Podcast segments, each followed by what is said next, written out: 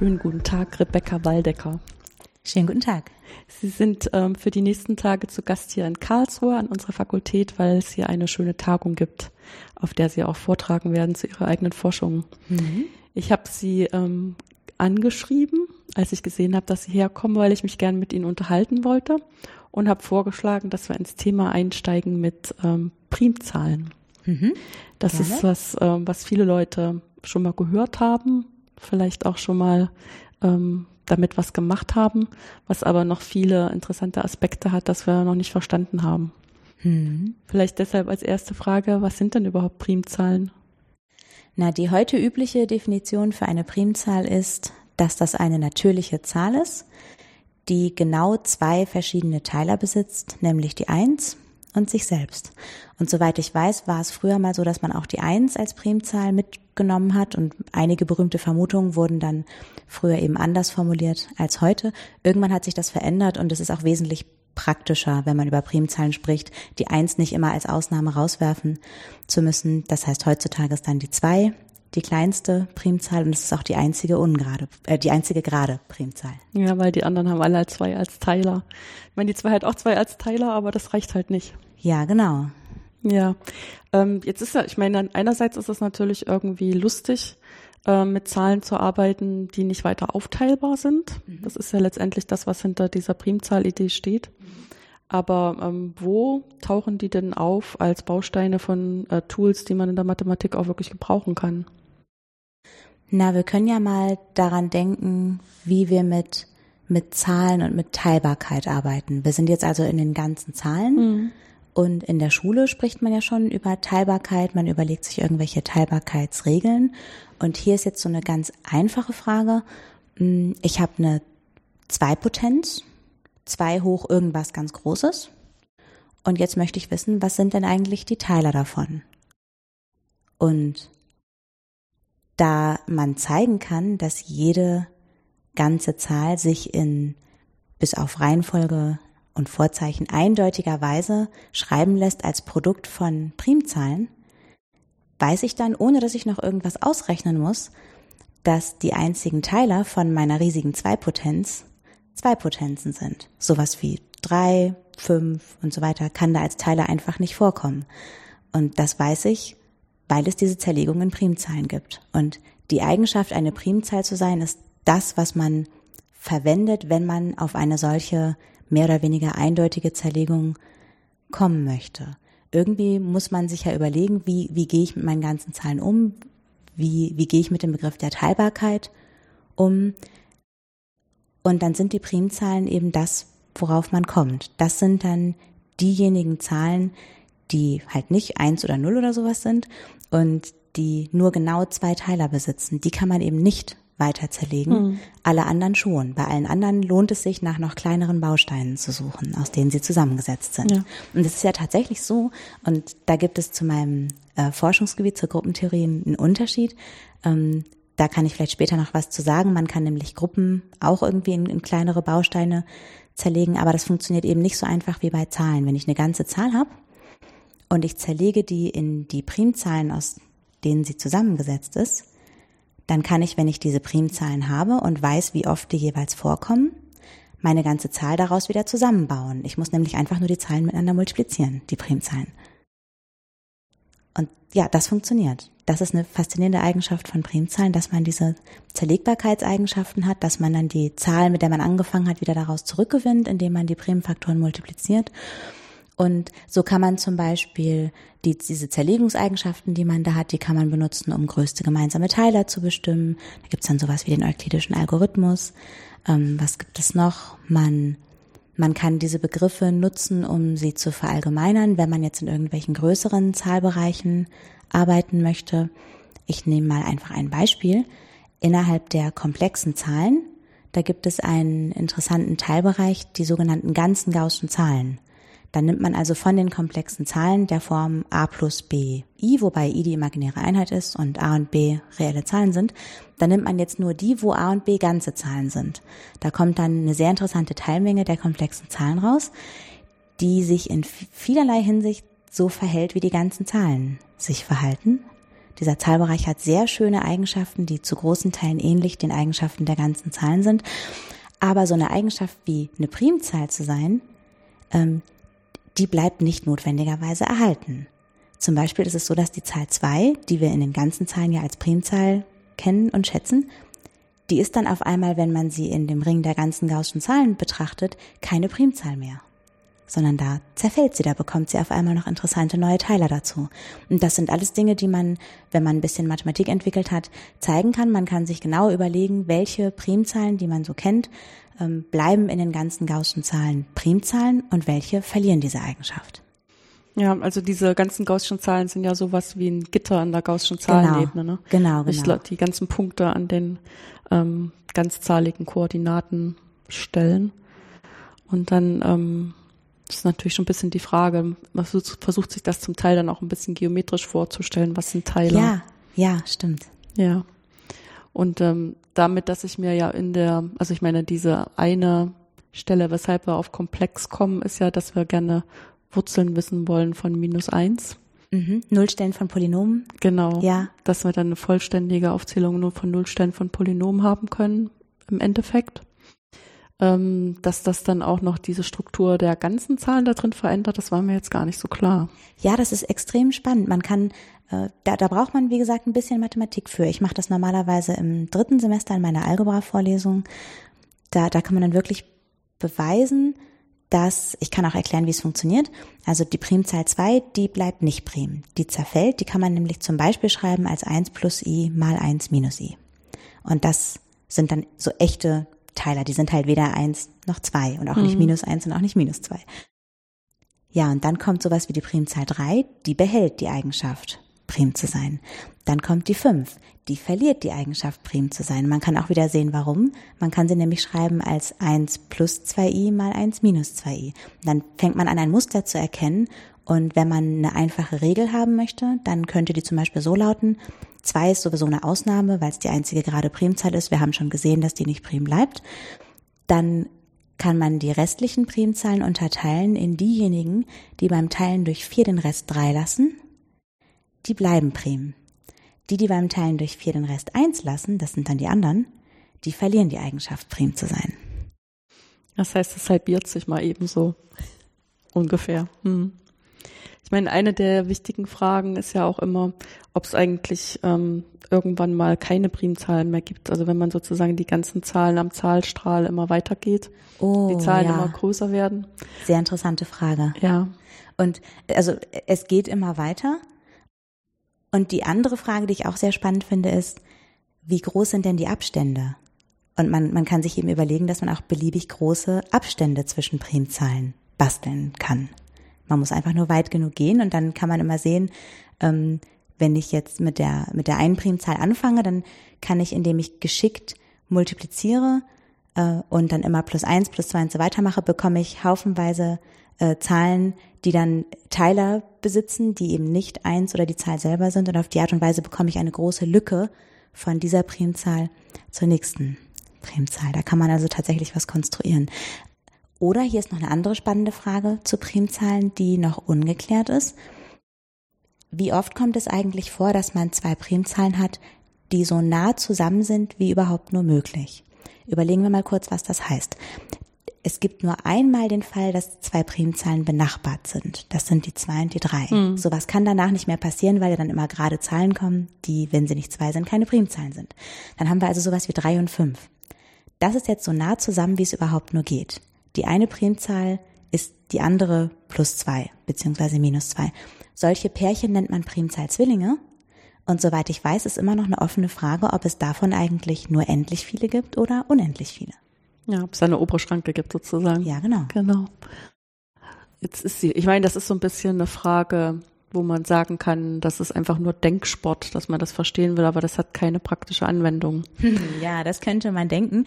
Und tatsächlich äh, erzähle ich an dieser Stelle dann immer gerne eine Geschichte von, ich glaube, Hardy. Es gibt so ein kleines Büchlein von Hardy, da habe ich sowas gelesen wie, ähm, dass man dass man Zahlen und, und, und, und Teilbarkeit und sowas ähm, nur der Schönheit der Theorie wegen studieren sollte. Es, ist, es, es gibt da garantiert keine Anwendung, kann man sich eigentlich nicht vorstellen, auch in 100 Jahren nicht, aber man sollte das studieren, einfach weil es so wunderschön ist. Ja, und hier sitzen wir nun und machen Online-Banking und Online-Shopping und überall werden fleißig Dinge verschlüsselt. Und was braucht man dafür? Primzahlen oder Produkte von zwei großen Primzahlen, bei denen dann die Zahl, die rauskommt, so groß ist, dass man fast keine Chance hat, die beiden Faktoren wieder rauszufinden. Ja. Weil ich meine, die eigentlich schwierigere Aufgabe ist ja, man kriegt eine große Zahl vorgesetzt und soll dann dieser Zahl ansehen, was sie für Teile hat. Ne? Ja, genau. Das ist eine wirklich schwierige Frage und deswegen ist das Thema Primzahltests so interessant. Und über das Thema Primzahltests bin ich ja auch selbst dazu gekommen, mich näher mit Primzahlen zu beschäftigen. Und das ist eine total spannende Frage, die, die man auch jedem stellen kann. In dem Moment, wo man verstanden hat, was eine Primzahl ist, kann man diese Frage stellen. So, hier ist eine große Zahl mit 1000 Stellen. So, kann ich jetzt vielleicht nicht mehr auf dem Papier schreiben, aber ich kann sie in den Computer eintippen oder so. Hier ist halt diese große Zahl.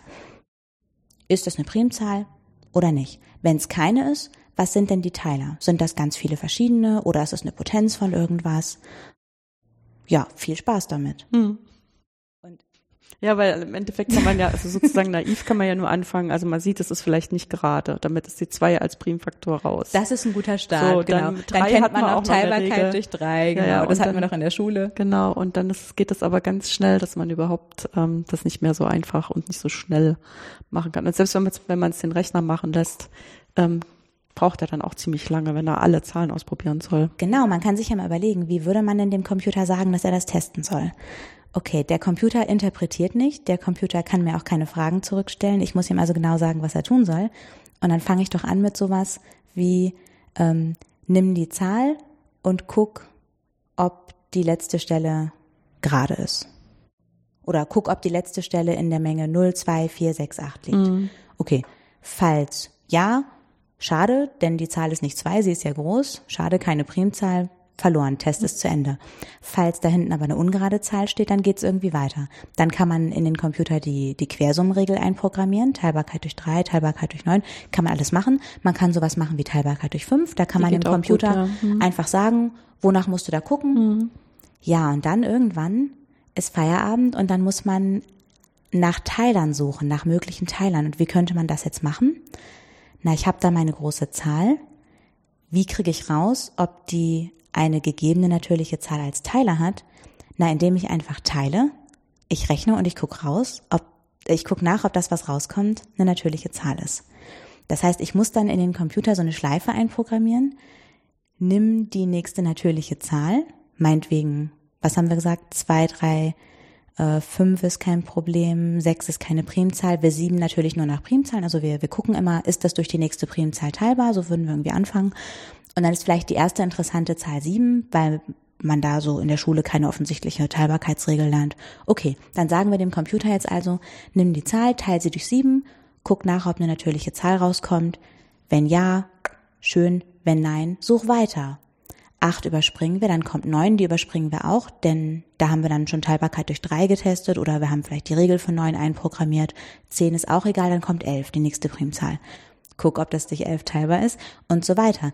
Und so gehen wir Schritt für Schritt haufenweise Zahlen durch. Jedes Mal muss gerechnet werden. Das dauert natürlich unheimlich lange. Egal wie schnell der Computer ist, wenn die Zahl nur groß genug ist, dann muss der so viele Rechenschritte machen und so viele Informationen unterwegs verarbeiten, dass es einfach zu lange dauert. Ich, ich will ja nicht einen Tag warten, wenn ich eine Überweisung machen möchte, bis der jetzt in einem Arbeitsschritt irgendwas verschlüsselt hat der Computer. Also mhm. bis er da getestet hat, ob irgendwelche Zahlen, die für die Verschlüsselung gebraucht werden, Primzahlen sind, das würde viel zu lange dauern. Das heißt, da musste irgendeine intelligentere Methode her. Ja, was ist denn da intelligenter? Wahrscheinlich Na, nicht nur eine Methode. Aber, ja, da gibt's ja. ganz viel und ich versuche mal eine Sache zu erklären, die ich so immer als erstes in der Vorlesung mache, wie man da noch rangehen könnte. Ähm, die Idee ist, dass man nicht naiv nach Teilern sucht, sondern dass man mal schaut, was haben denn eigentlich Primzahlen für Eigenschaften, die man benutzen könnte, um sie von zusammengesetzten Zahlen zu unterscheiden. Und hier ist eine Möglichkeit, was man dann nehmen kann. Das ist relativ naiv. So im dritten Semester Mathestudium, da würde man was beweisen, das nennt man kleinen Satz von Fermat. Und ich versuche jetzt mal, das möglichst elementar zu erklären. Ich habe eine ganze Zahl, die nenne ich a. Jetzt habe ich eine Primzahl, die nenne ich p. Und dann rechne ich aus a hoch p.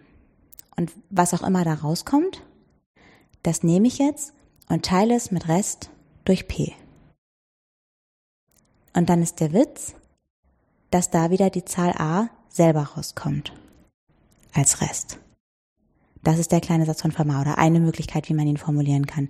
Wenn p jetzt nicht gerade die Zahl a teilt, dann kann man es auch noch ein bisschen einfacher machen und sagen, wenn ich a hoch p minus 1 rechne und das mit Rest durch p teile, dann kommt 1 raus. Das ist vielleicht noch ein bisschen schöner, noch ein bisschen kon Sieht ästhetischer aus, ja. Hm. Genau. Das geht, wenn a nicht durch p teilbar ist. Na okay, jetzt habe ich da also so eine Eigenschaft von Primzahlen. Und dann könnte man noch mal ganz naiv sagen, na, ich nehme jetzt einfach eine Zahl und gucke, ob die diese Eigenschaft von Primzahlen hat. Und wenn ja, dann sage ich einfach, na, es wird schon eine Primzahl sein. Und wenn nicht, dann nicht. In die eine Richtung funktioniert das. Wir können ja mal ein Beispiel machen. Die Zahl, von der ich jetzt rauskriegen will, ob sie prim ist, ist 15. Gut, wir wissen, es ist keine Primzahl, aber nur für das Beispiel. Mhm. Tun wir mal so, als wüssten wir das nicht. Und jetzt wollen wir diesen Test durchführen. Wir nehmen also jetzt eine Zahl, die, ähm, da, da schränken wir das noch ein bisschen ein. Wir sagen, die Zahl soll echt zwischen eins und der Zahl liegen, die wir testen. Nehmen wir zwei, der Einfachheit halber. Jetzt rechnen wir also zwei hoch 15 minus eins, das ist 14. Zwei hoch 14 und wir gucken, was da rauskommt, wenn man das mit Rest durch 15 teilt. Und dann rechnet man und guckt einfach, falls da eins rauskommt, dann sagen wir 15 ist prim, dann haben wir leider Quatsch erzählt, aber das ist halt so, wie der Test funktioniert. Und wenn nicht, dann nicht. Das Schöne ist bei diesem Test, dass der in eine Richtung zuverlässig funktioniert. Wenn nämlich die Antwort rauskommt, die Zahl ist nicht prim, sondern zusammengesetzt, dann wissen wir, dass das auf jeden Fall stimmt. Leider gibt es aber Fälle, wo zusammengesetzte Zahlen sich so verhalten, als wären sie prim bei diesem Test. Die verkleiden sich sozusagen, gehen bei diesen Rechnungen als Primzahl durch und es gibt sogar welche, die das dann machen, unabhängig davon, welche Zahl man sich als Basiszahl wählt. Das sind die sogenannten Carmichael-Zahlen.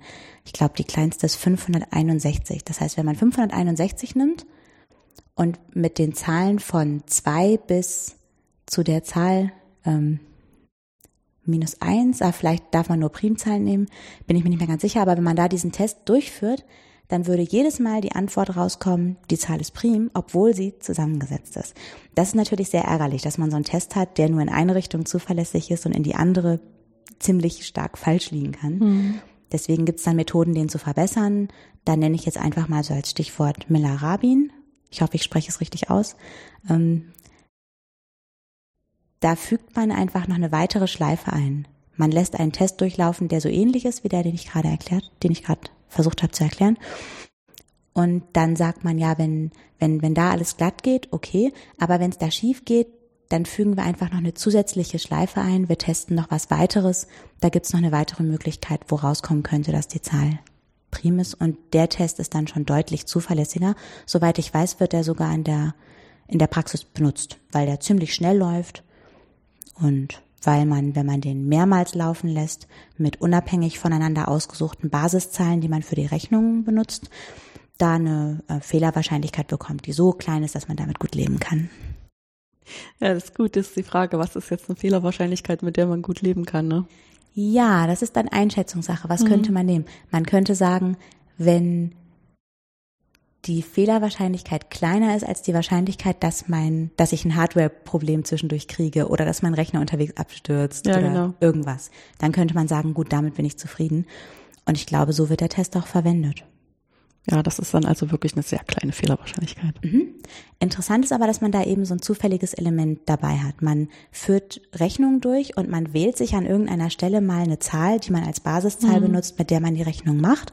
Das heißt, was auch immer am Ende passiert, was auch immer als Ergebnis rauskommt, hängt von der Zahl ab, die man sich am Anfang gegriffen hat.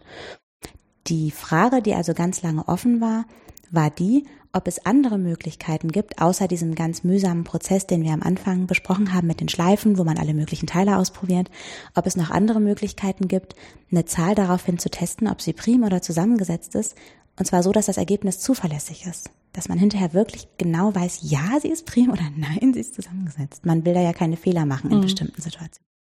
die Frage war sehr lange offen, ob das geht, ohne solche zufälligen ähm, Auswahlen zwischendurch. Und so bin ich auf das Thema gekommen, dass so 2005 rum eine Arbeit erschien, wo Leute gezeigt haben, ja, man kann Eigenschaften von Primzahlen so geschickt ausnutzen und man kann dann so geschickt ein paar Tests durchführen, so ein paar Rechnungen, dass man am Ende mit Sicherheit sagen kann, die Zahl ist prim oder sie ist nicht prim und das Ganze funktioniert in einer Zeit, in einer Laufzeit, die für einen Algorithmus okay ist. Das heißt, die Laufzeit wird nicht, ähm, die geht nicht zu schnell nach oben, wenn die Zahl, die man testet, sehr groß wird. Das war faszinierend, dass das ging. Das war ja lange Zeit auch. Hm. Kann man das erklären, wie das geht?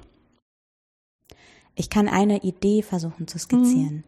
Die Idee ist, dass man nicht nur Zahlen nimmt und die und da eine Potenz bildet und dann durch irgendwas mit Rest teilt, sondern dass man auch mit Polynomen rechnet und dann Polynome mit Rest teilt und dann da noch weitere Rechnungen macht. Das heißt, man macht einfach mehrere Schleifen, mehrere Tests.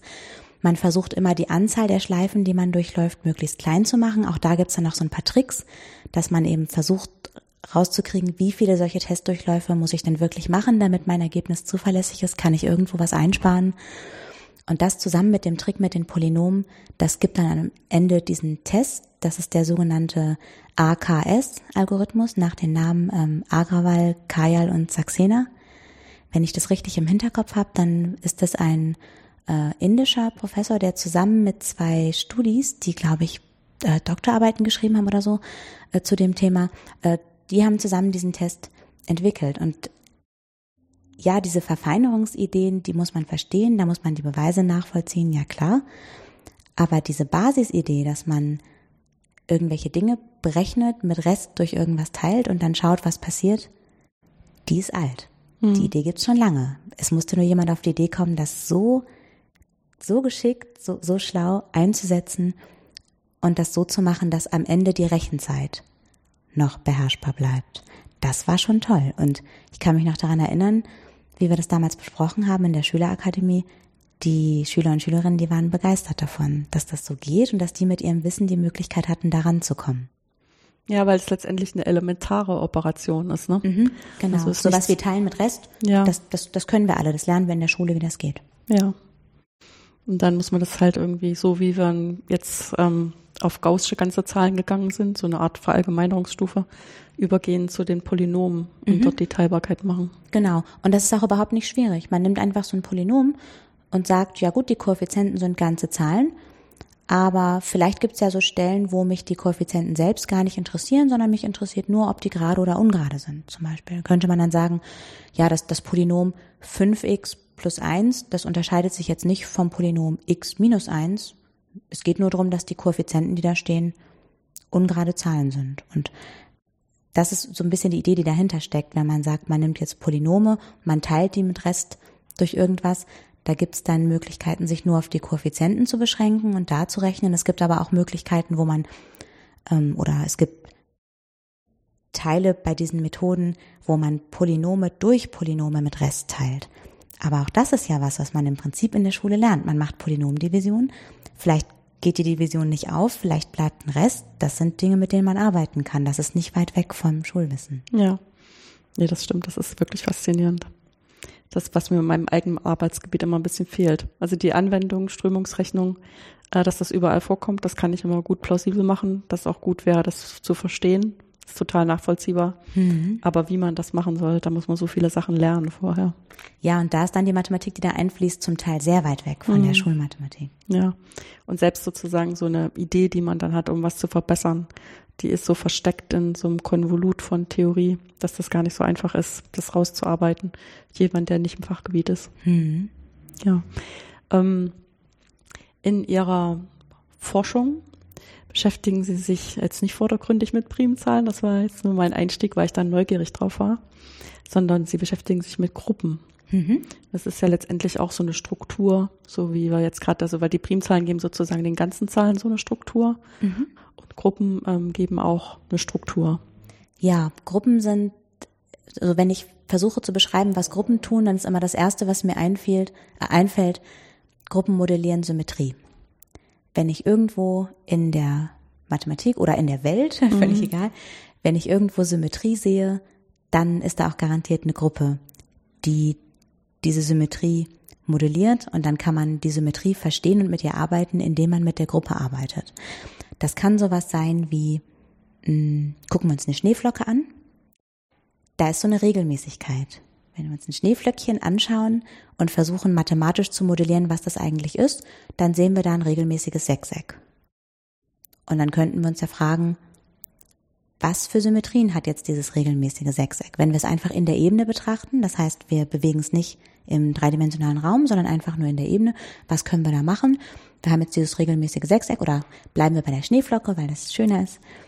Wie können wir jetzt diese Schneeflocke äh, in sich selbst überführen durch durch Symmetrie, äh, durch Symmetrien. Also mhm. eine Symmetrie ist dann einfach eine Abbildung von, von diesem Schneeflöckchen auf sich selbst. Es soll hinterher wieder so aussehen wie vorher. Ich darf es also nicht größer machen oder kleiner, ich darf es nicht verzerren oder sonst irgendwie kaputt machen. Was kann ich tun? Erstellen wir uns so ein Schneeflöckchen vor. Da können wir drehen. Man muss eben so drehen, dass die Spitzen des Schneeflöckchens wieder da landen, wo vorher die Spitzen auch waren. Das heißt, bei, da es ja ein, ein regelmäßiges Sechseck ist, ähm, darf man um 60 Grad drehen oder eben Vielfache davon. Und wenn man dann einmal zu Ende denkt, wie oft man da so rumdrehen kann und wie oft da wirklich verschiedene Bewegungen rauskommen, dann haben wir insgesamt sechs Drehungen. Was kann ich noch machen mit meinem Schneeflöckchen? Na, die Schneeflocke hat einige Spiegelachsen. Und da gibt's verschiedene. Es gibt nämlich welche, die durch die Spitzen der Schneeflocke laufen und es gibt welche, die sozusagen durch die nach innen gerichteten Spitzen laufen. Wenn wir jetzt wieder an das Sechseck denken mhm. und das damit modellieren, könnte man sagen, die Spiegelachsen gehen durch gegenüberliegende Ecken oder durch die gegenüberliegenden äh, Mittelpunkte von Seitenlinien. Und dann haben wir insgesamt sechs verschiedene Spiegelachsen, sechs verschiedene Spiegelungen und man kann zeigen, mit den Mitteln der Gruppentheorie, und zwar mit ziemlich wenig aus der Gruppentheorie, dass diese sechs Spiegelungen, die man da sieht und die sechs Drehungen, die man sieht, dass das alles ist. Mehr Symmetrien hat unser Schneeflöckchen nicht. Und das war jetzt ein Beispiel, ein ziemlich einfaches. Die Gruppen, die da rauskommen, die haben eine interessante Struktur. Man kann die auf mehrere Arten beschreiben. Eine Möglichkeit ist eben als Symmetriegruppe von einem regelmäßigen N-Eck. Und die Struktur dieser Gruppen, die unterscheidet sich auch, je nachdem, ob die Anzahl der Ecken in unserem regelmäßigen N-Eck eine Primzahl ist oder nicht. Da kann man dann schon Unterschiede in der Gruppenstruktur sehen. Und man kann übergehen zu dreidimensionalen Objekten, dann kann man sich so einen Würfel schnappen und mal gucken, was hat der denn für Symmetrien, was, was sieht man da für eine Struktur. Und dass daraus eine Gruppe wird, das liegt daran, dass wenn man zwei Symmetrien nacheinander ausführt, zwei solche Abbildungen, dass dann wieder eine Symmetrie rauskommt. Und man kann die Symmetrien wieder rückgängig machen, invertieren würden wir das nennen. Und es gibt immer eine Symmetrie, die einfach gar nichts tut. Man bewegt eben das ganze Objekt nicht und das ist dann ein sogenanntes neutrales Element bezüglich der Hintereinanderausführung von Symmetrien. Das heißt, ich habe da jetzt mein Objekt, das ich bewegen möchte mit Symmetrien und dann habe ich eine Menge von Symmetrien und diese Menge trägt eine Struktur. Man kann Dinge hintereinander ausführen und man fliegt aus der Menge nicht raus. Man kann invertieren. Und dann gibt's noch sowas, ähm, das nennt sich Assoziativgesetz. Wenn man dreimal was, also wenn man drei Objekte hat und die hintereinander ausführt, dann ist egal, ob man die, die ersten beiden zuerst zusammenklammert und macht und dann das dritte, oder ob man zuerst das erste macht, das zweite und das dritte zusammenklammert und das dann nacheinander ausführt. Das kennen wir auch aus der Schule, das Assoziativgesetz. Ja, ja das heutzutage in, in der modernen Definition einer Gruppe, da kommt das vor. Das war nicht immer so. Ähm, früher, ich vermute mal, dass die Leute damit mit Mengen gearbeitet haben, wo das Assoziativgesetz bei der Verknüpfung, die man sich da überlegt hat, automatisch galt und deswegen ist niemandem eingefallen, das mit als Forderung dazu zu schreiben. Aber es gibt interessante Objekte, die ähm, bezüglich der Verknüpfung, die man sich anguckt, halt nicht das Assoziativgesetz erfüllen. Naja, dann sind wir da jetzt bei dem Begriff einer Gruppe und dann kann man sich das für einen Würfel anschauen. Ähm, der Zauberwürfel zum Beispiel, da kann man ja mal gucken, was gibt's denn da so für Symmetrien? Wie hilft einem das vielleicht auch, den Zauberwürfel zu verstehen? Oder denken wir mal weiter in der Physik oder Chemie. Da stoßen wir auch häufig auf regelmäßige Strukturen und die, wenn wir die Symmetrie verstehen und modellieren, dann können wir auch diese Objekte besser verstehen. Zum Beispiel Kristalle, Quasikristalle Man kann das zur Modellierung von Molekülen nehmen oder auch von einzelnen Atomen, das Wasserstoffatom zum Beispiel. Da kann man Gruppentheorie benutzen und die Symmetrie, die das Atom hat, um die möglichen Energieniveaus von Elektronen leichter ausrechnen zu können. Oder beim Benzenmolekül, das hat ja auch eine hohe Symmetrie, da, da sind wir wieder bei unserem Sechseck. Mhm. Das kann man alles benutzen.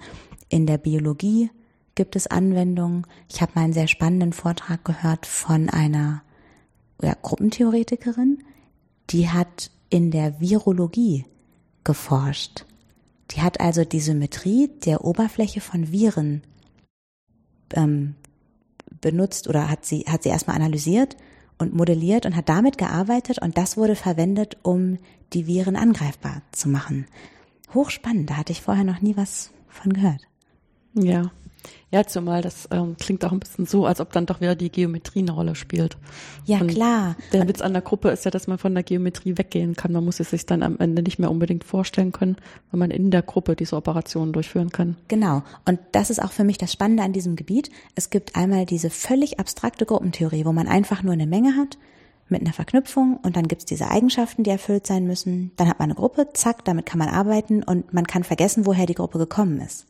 Da kann man dann einfach ganz abstrakt mitarbeiten. Es gibt eine reiche Theorie, riesige Sätze mit Beweisen über hunderte von Seiten, eine unheimlich weit verzweigte, tiefliegende Theorie und ich, ich, freue mich jeden Tag darüber, dass ich damit arbeiten darf, weil das einfach so, so spannend ist und so reichhaltig.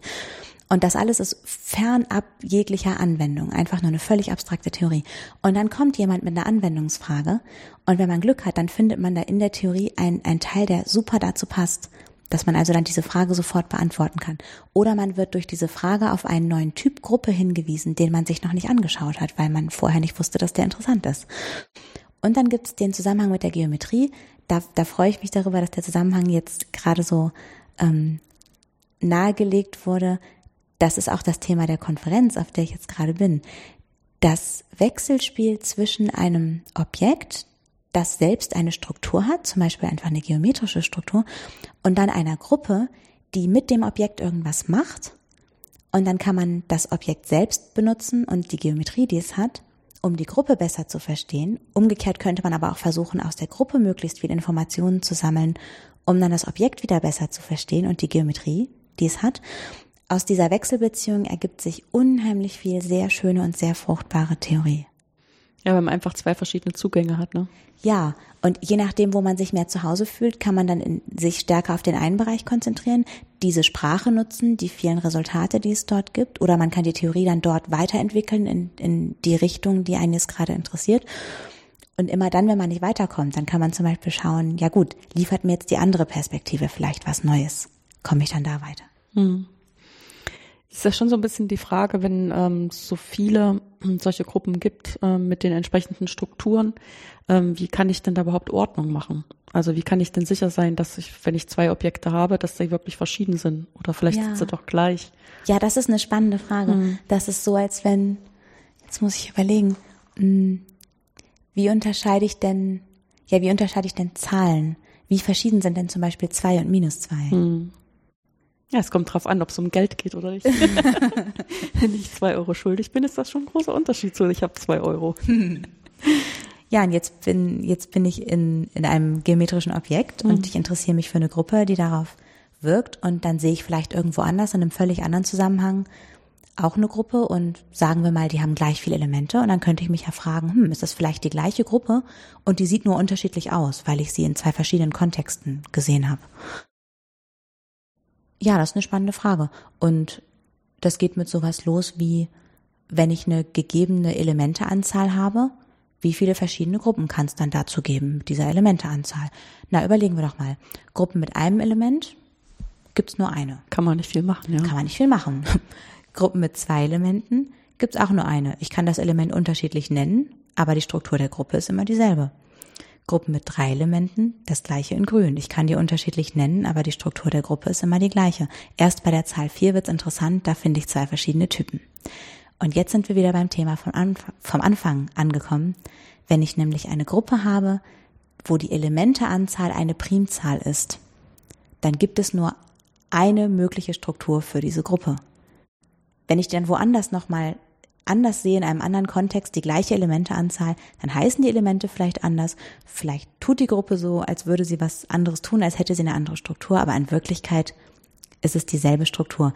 Äh, wir nennen zwei Gruppen, die die gleiche Struktur haben, die gleiche Elementeanzahl und so weiter, die gleiche, ja, den gleichen Aufbau, die nennen wir isomorph. Und Isomorphie ist also schwächer als Gleichheit. Die, die beiden Gruppen sind nicht unbedingt wirklich dasselbe mathematische Objekt, aber sie haben genau die gleiche Struktur. Man kann eine 1 zu 1 Korrespondenz herstellen und auch beschreiben zwischen den Elementen dieser beiden Gruppen. Es gibt tatsächlich Sätze in der Gruppentheorie und die sind auch wichtig, die, die braucht man an vielen Stellen, ähm, die einem sagen, unter was für Voraussetzungen zwei Gruppen isomorph sind. Manchmal ist es so, dass man dann auch sofort eine konkrete Korrespondenz dazu geliefert bekommt, die die steht dann schon da, kommt im Beweis irgendwie mit raus, wird ganz konkret konstruiert. Manchmal aber auch nicht. Dann steht einfach nur abstrakt da, die sind isomorph.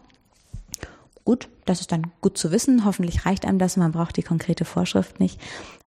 Aber es gibt Situationen, in denen es eben tatsächlich nicht genau darauf ankommt, aus welchem Kontext die Gruppe stammt. Es geht nur darum, wie groß ist sie, was hat sie für eine Struktur. Da reicht dann der Begriff der Isomorphie. Bei Primzahlordnung, also dann, wenn die Anzahl der Elemente eine Primzahl ist, da hat man sehr starke Informationen. Sobald die Anzahl der Elemente eine zusammengesetzte Zahl ist, kann es sein, dass man dann sofort sehr, sehr, sehr viele Möglichkeiten bekommt, wie die Gruppe aussehen kann. Und da sind wir jetzt bei einem ganz, ganz spannenden Punkt. Natürlich kann man versuchen, Gruppen in kleinere Bestandteile zu zerlegen. Und manchmal gelingt das. Manchmal findet man in Gruppen Teilstrukturen, die dazu führen, dass man die Gruppe sozusagen in kleinere Teile zerlegen kann. Dann kann man versuchen, die kleineren Teile zu verstehen, in der Hoffnung, dass man dann hinterher das große Objekt auch besser versteht. Aber die Sache hat einen Haken. Es ist nämlich nicht so wie bei den ganzen Zahlen, wenn ich da eine Zerlegung in Primzahlen gefunden habe, dann habe ich da jetzt meine Primzahlen, ich weiß, wie oft die vorkommen wenn ich alles dann passend zusammen multipliziere, kommt meine ganze Zahl wieder raus, mit der ich angefangen habe. Bei Gruppen funktioniert das nicht. Wenn ich mit einer großen Gruppe anfange und wenn es mir gelingt, die irgendwie in kleinere Teile zu zerlegen, die selbst auch wieder Gruppen sind, dann gelingt es eben normalerweise nicht, aus diesen Bestandteilen ohne weitere Informationen die große Gruppe wieder zusammenzubauen, mit der ich angefangen habe. Einfach weil es, wenn man verschiedene ähm, kleine Gruppen da rumlaufen hat, häufig ganz verschiedene Möglichkeiten gibt, wie man diese Teile zusammensetzen kann, sodass am Ende eine große Gruppe mit der gewünschten Ordnung rauskommt. Das fängt schon bei sowas an wie bei der Zahl 6. Wenn ich eine Gruppe mit sechs Elementen habe, dann kann ich die sozusagen zerlegen in eine Gruppe mit drei Elementen und eine mit zweien. Aber wenn mir jetzt jemand eine Gruppe mit zwei Elementen gibt und eine mit dreien, dann kann ich auf zwei verschiedene Arten daraus eine Gruppe mit sechs Elementen bauen. Das heißt, wenn mir vorher niemand sagt, wie die ursprüngliche Gruppe aussah, dann weiß ich einfach nach der Zerlegung nicht mehr, was daraus kommen soll. Das ist ein ganz wesentlicher Unterschied zur Zerlegung bei Zahlen, in Primzahlen. Hm klingt irgendwie auch dramatisch, weil man ja denkt, ähm, durch das Zerlegen einfach ähm, nicht Informationen zu verlieren, ne? weil das ist ja letztendlich ist damit Informationen weg, wenn ich die zusätzlich wieder brauche, um wieder das Große draus machen zu können. Ja, genau so ist es. Und wenn man sich jetzt die Gruppentheorie anguckt, eine Gruppe hat ja wenig Voraussetzungen. Man hat eine Menge mit Verknüpfungen und dann so ein paar, ich sag mal, Rechenregeln. Mehr ist es ja nicht dann hat man diese reichhaltige Struktur und irgendwo in einem Anwendungskontext kommt jetzt jemand und sagt, hier ist eine Gruppe, die ist mir begegnet, die ist spannend, die würde ich gern verstehen, die hat so und so viele Elemente. Jetzt mach mal. Sag mir doch mal, was das für eine Gruppe ist. Wie sieht denn die aus? Ja, dann kann ich losgehen und kann versuchen, mit Analyse von der Untergruppenstruktur und so weiter die Gruppe zu verstehen. Ja, vielleicht komme ich dann irgendwann auf Bausteine der Gruppe, die man nicht noch weiter zerlegen kann. Das ist schön. Inzwischen haben wir Sätze, die uns sagen, wie dann diese einfachen, also nicht weiter zerlegbaren Bestandteile aussehen. Das ist dann gut zu wissen, aber ohne weitere Informationen kann ich dann aus diesen Bauklötzen meine große Gruppe nicht wieder zusammensetzen. Und das zeigt einfach, wie, wie viel wir noch nicht wissen. Selbst dann, wenn man die Bausteine kennt, und wir kennen die inzwischen, und es war sehr viel Arbeit dahin zu kommen, dass wir diese Bausteine kennen, selbst dann ist noch längst nicht alles beantwortet. Es gibt noch so viele offene Fragen, es gibt noch so viel, was wir nicht wissen darüber, wie diese Bausteine zusammenpassen können. Und dann gibt es auch noch ganz viele Fragen jenseits der Zerlegung in irgendwelche Bausteine. Da ist noch unheimlich viel zu tun. Hm. Was ist denn so eine Frage, an der Sie ähm, jetzt gerade sitzen oder die Sie gerade beantwortet haben? Hm.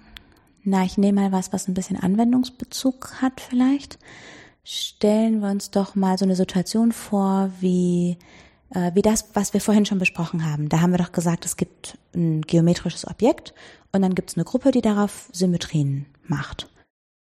Nehmen wir mal so eine Situation. Und jetzt würden wir gern die Gruppe, die die Symmetrien macht, gern besser verstehen, weil wir nämlich dann das Objekt besser verstehen können, mit dem wir angefangen haben. Und wir wissen aus irgendwelchen Gründen, die aus der Theorie kommen zu dem Objekt, mit dem wir angefangen haben, also die irgendwas mit Geometrie zu tun haben, da wissen wir, dass es ganz starke Konsequenzen für unser Objekt hat, wenn Symmetrien Teile des Objekts fixieren, also überhaupt nicht bewegen. Zum Beispiel einzelne Punkte. So nehmen wir an, wir haben dieses geometrische Objekt und wir haben starke Informationen immer dann, wenn eine Symmetrie Punkte unseres Objekts fixiert. Vielleicht ein, vielleicht zwei, vielleicht viele. Wenn ganz viel fixiert wird, kann man irgendwann sagen, ja gut, dann wird alles fixiert, dann wissen wir Bescheid. Da gibt's dann vielleicht eine Grenze. Ab wann muss alles fixiert werden und bis wohin ist dann noch Spielraum?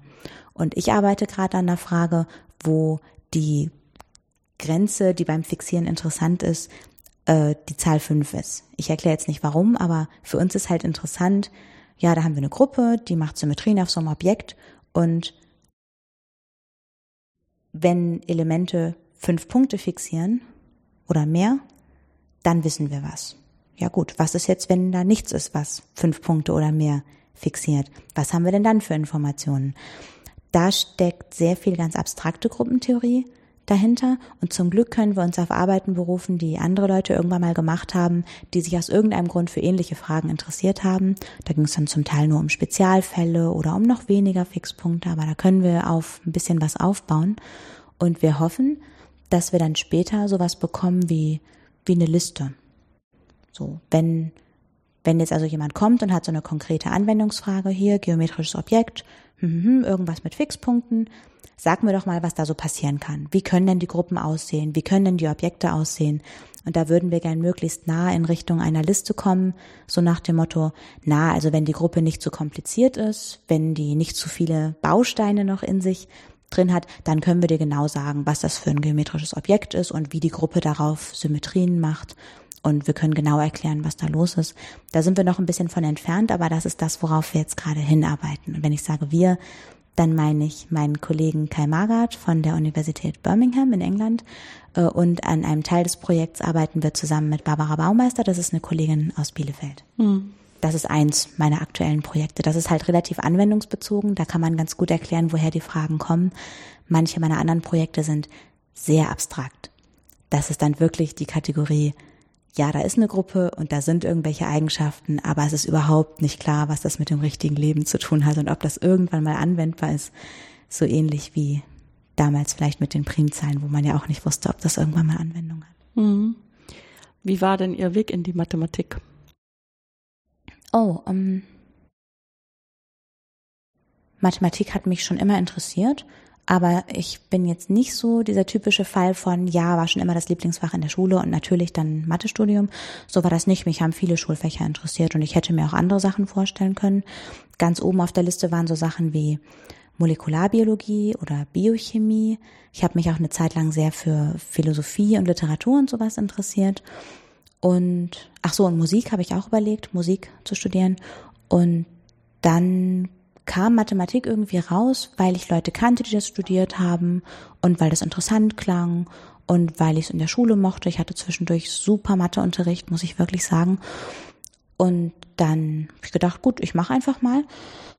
Und nach der ersten Vorlesung gab es dann auch keine Fragen mehr. Das war wirklich ein Schlüsselmoment, da zu sitzen und dann steht vorne jemand und da ist so viel Klarheit und Struktur und die, die Sprache ist so genau, man, man legt einmal fest, was man meint und dann meint man auch immer genau das, was man sagt. Das, das hat mir unheimlich gut gefallen. Das hat, ist meinem Sinn für Struktur und Ordnung sehr entgegengekommen.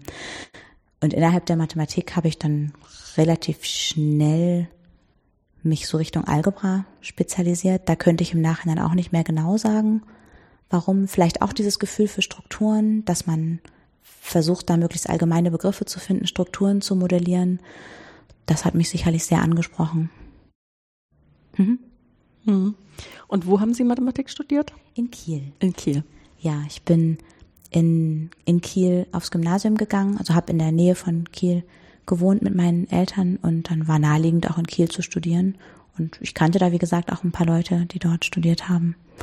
Ja, das war eine sehr schöne Zeit. Ich hatte da sehr, sehr gute Professoren, bin gut betreut worden, habe da Diplom gemacht und wollte dann auch gerne für die Promotion noch dort bleiben.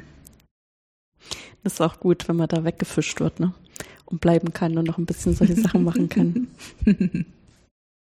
ja, ich muss auch ehrlich sagen, ich erinnere mich auch noch ganz genau an meine erste Vorlesung Lineare Algebra. Und zwar begann die mit der Frage, was ist eine Zahl? Oh. Und das ist irgendwie voll fies als Frage, weil natürlich jeder im Publikum denkt, na klar, weiß ich, was Zahlen sind man könnte Beispiele nennen oder so. Na, aber ja, kann aber eigentlich weiß man es gar nicht. Nein. Genau. genau. Das ist so ähnlich wie, was ist ein Polynom? Das frage ja. ich immer in der linearen Algebra. Mhm. Was ist denn Polynom? Und dann, und dann kommen Leute und sagen, ja, hier irgendwas mit x und so. Aber wehe, man fragt dann mal nach, was das x eigentlich ist. ja. Und das dann, war dann im Prinzip das Programm für das erste Semester, dann bis dahin zu kommen, was ist ein Körper? Ja. Und eine Zahl ist halt ein Element eines Körpers, war dann die Antwort, die er gerne geben wollte. Und wie kam dann die Richtung äh, Analysis zustande? Ach, bei mir, das war eigentlich relativ zufällig. Weil ich bin nicht zum Promovieren an der Uni geblieben, sondern ich bin anschließend Ingenieurin gewesen. Ach so. Ja. Das heißt, es kam von der Anwendungsseite her tatsächlich. Ach, das kam dadurch, dass ich dann ähm, arbeitslos geworden bin und dann nach einer Beschäftigung gesucht habe. Und ähm, ich glaube, der Mann auf dem Arbeitsamt, der war ziemlich hilflos einer Frau gegenüber, die sowas Technisches arbeiten wollte. Der hatte keine Stellen für mich. Und dann hat er gesagt, ich soll doch mal an der Uni fragen. Die hätten immer so komische Stellen. Genau. Und da bin ich äh, auf die Art und Weise wieder an die Uni zurückgekommen und habe dann einfach da angefangen, was gerade frei war. Und das war halt zufällig Strömungsrechnung. Mhm. Aber das passte dann ja auch gut Passt zusammen gut, mit ja. dem Interesserichtung.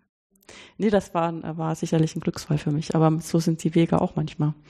Das war gar nicht geplant.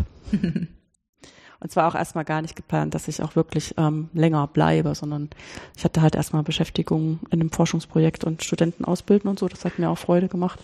Aber ich habe mich nicht gesehen als jemand, der dauerhaft an der Universität bleiben wird. Ach so, war der Plan eigentlich nach der mhm. Promotion wieder wegzugehen? Genau, wieder wegzugehen. Ja, wieder Ingenieurin zu sein, weil da hatte ich mich eigentlich wohlgefühlt. Mhm. Ja, und jetzt bin ich so ein bisschen mathematische Ingenieurin hier geworden. Das ist aber mhm. auch ganz schön. Ja, dann bedanke ich mich ganz herzlich, dass Sie sich am Rande der Konferenz die Zeit für das Gespräch genommen haben. Ich bedanke mich auch. Genau und wünsche Ihnen noch einen schönen Aufenthalt hier in Karlsruhe. Vielen Dank.